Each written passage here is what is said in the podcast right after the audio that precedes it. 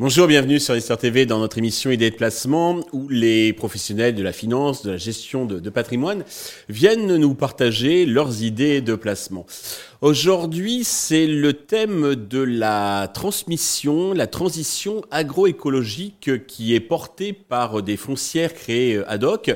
Nous avions quelques semaines reçu euh, Maxime Pollack de la société Eloi.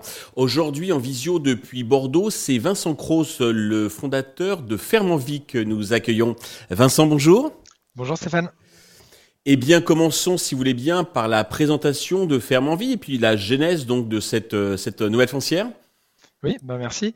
Euh, Fermes en Vie donc, est une foncière solidaire qui a un double objectif euh, de faciliter le renouvellement des générations agricoles, puisqu'on a aujourd'hui la moitié des agriculteurs qui vont partir à la retraite d'ici 10 ans, et donc un, un, gros sujet de renouvellement à gérer. et un deuxième objectif qui est d'accélérer la transition agroécologique. Et donc, pour répondre à ces deux problématiques, on a créé une foncière qui euh, a pour objectif d'acheter du foncier agricole, donc des fermes, euh, qui sont ensuite mises à disposition de porteurs de projets qui euh, souhaitent s'installer et s'engager dans une démarche agroécologique. Et donc la, la, foncière a un fonctionnement assez simple puisqu'elle achète des fermes qui sont ensuite louées à ces porteurs de projets qui bénéficient également d'une option d'achat à terme. Très bien. Euh, actuellement, de, de, combien est constitué votre, votre parc? Vous avez combien de fermes? Ils sont situés où? C'est quel type de culture, d'élevage euh, La taille en, quelques mots? Euh, Ouais, aujourd'hui, on a donc la foncière existe depuis un peu moins de deux ans. On a acquis sept fermes qui sont dans le dans l'ouest de la France. donc il y en a cinq en Nouvelle-Aquitaine, une en Occitanie et une en Normandie. et on a signé quatre promesses là pour en acquérir quatre autres prochainement. D'accord. C'est quel genre de, de culture, d'élevage ou de mix euh, Alors il y a un petit peu de tout. Euh, c'est des cultures végétales. Il y a à la fois de l'arboriculture, du maraîchage, de, de des céréales, euh, un petit peu d'élevage euh, avec de la transformation. Donc certains font de, du fromage. Euh, en fait. On, on, accompagne tout type de, de, projet tant que le projet est conforme à une charte agroécologique ambitieuse.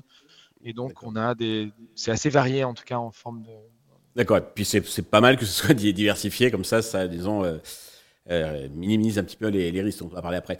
Euh, alors quel est l'intérêt d'investir pour l'investisseur qui nous regarde? Quel est l'intérêt d'investir dans Ferme en Vie Alors il y a, trois intérêts. Le premier c'est l'impact social et environnemental, parce qu'il y a pas mal de gens qui cherchent à avoir un impact positif avec leur épargne.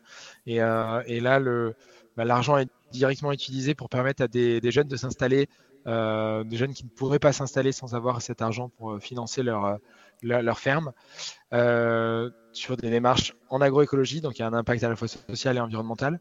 Le deuxième intérêt, c'est d'investir dans un actif tangible euh, qui est la terre agricole et qui est un actif qui euh, historiquement est assez peu volatile et donc un, un, intérêt de diversification de patrimoine également.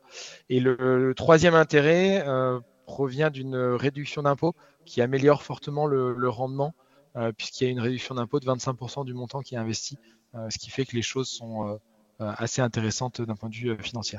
D'accord. Alors justement sur le plan financier, si on met à part, donc bah, c'est appréciable, hein, bien sûr, l'abattement fiscal. Euh, quel rendement cible peut-on attendre? Ce qu'on qu vise avec la, la foncière, c'est euh, c'est un, une évolution. Alors il n'y a pas de dividendes qui sont payés, euh, mais c'est tout est capitalisé, et donc c'est une évolution de la part de 2 à 3% par an euh, en objectifs qui viennent s'ajouter donc à cette euh, réduction d'impôt. D'accord. C'est régulier, bien entendu. Il n'y a pas le côté volatile qu'on peut retrouver à la bourse ou sur d'autres types de, de, de véhicules de, de, placement. Quels sont les risques? Qu'est-ce qui pourrait me faire perdre une partie euh, totalement donc euh, mon, mon, capital, mon, mon, investissement? Ouais.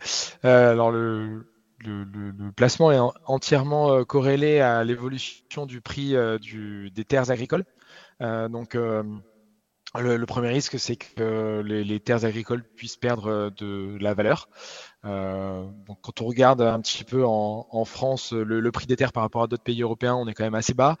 Euh, et puis quand on regarde le passé, on voit qu'il y a une progression assez régulière avec peu de volatilité. Euh, mais voilà, c'est le premier risque, risque principal. Après, le deuxième risque, c'est que c'est qu'on fasse éventuellement mal notre travail en achetant justement mal les fermes à un prix trop élevé par rapport au marché. Mhm. Et là, justement, c'est notre rôle de, de, de, gérant de la foncière que de bien acheter les fermes et de façon à ne pas faire prendre de risques aux investisseurs. Dernier, éventuellement, c'est que c'est un risque euh, d'un rendement plus faible qui serait lié à des, projets d'agriculteurs qui ne fonctionnent pas.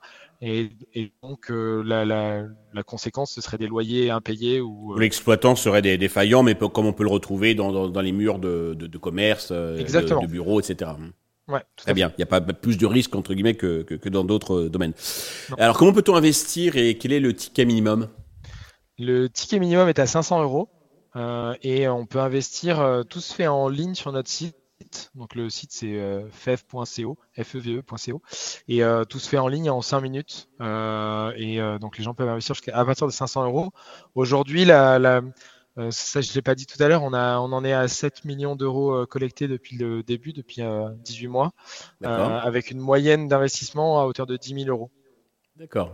Et en plus, on peut, bon, c'est en direct, il y a déjà, ça, ça évite donc la, la commission intermédiaire, et on peut le investir en, DCA, c'est-à-dire tous les mois ou sur certaines périodes, donc euh, augmenter le, le, ticket. Parfait. Vincent, merci pour cette euh, sympathique euh, idée de, de, de, placement. Merci à tous de nous avoir suivis. Je vous donne rendez-vous très prochainement sur Investisseur TV avec de nouvelles idées de placement.